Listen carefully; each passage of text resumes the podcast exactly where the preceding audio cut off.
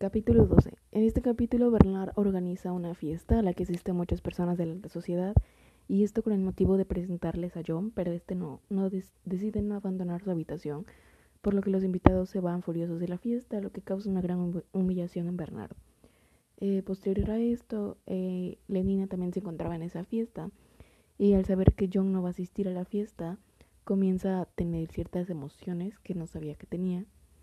Y bueno, Mustafa Mont también lee informes científicos y él evalúa, los evalúa para poder ver si se publican o no. Y esto lo hace en base al impacto social que cada informe podría tener.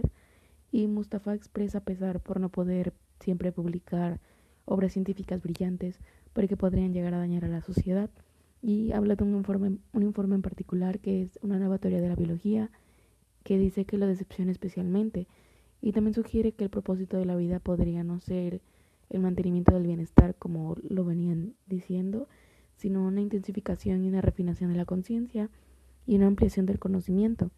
Y pues él mismo acepta que aunque esto podría ser cierto, eh, sabe que tales ideas desestabilizarían a la sociedad por completo. Eh, posteriormente en el capítulo, Helmut y Bernard vuelven a ser amigos.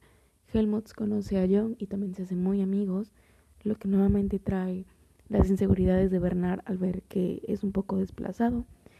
Y Bernard también lee la obra de Shakespeare de Romeo y Julieta y le cuenta a John que, que todavía ama a Lenina y que se identifica mucho con Romeo y pone una gran pasión sobre la historia.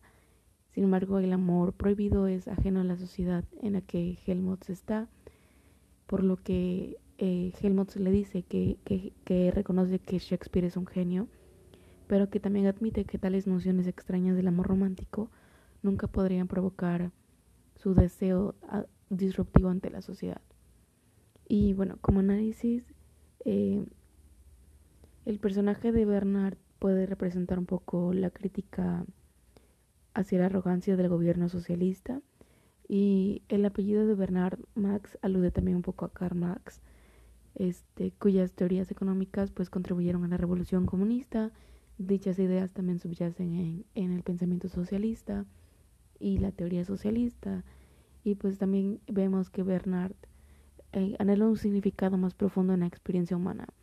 Pero pues todos los demás están muy conformes, o la mayoría están muy conformes, a pesar de que hemos visto poco a poco cómo va habiendo diversificación de pensamiento y cómo todos van creando pues su propia línea de vida, por decirlo de alguna manera.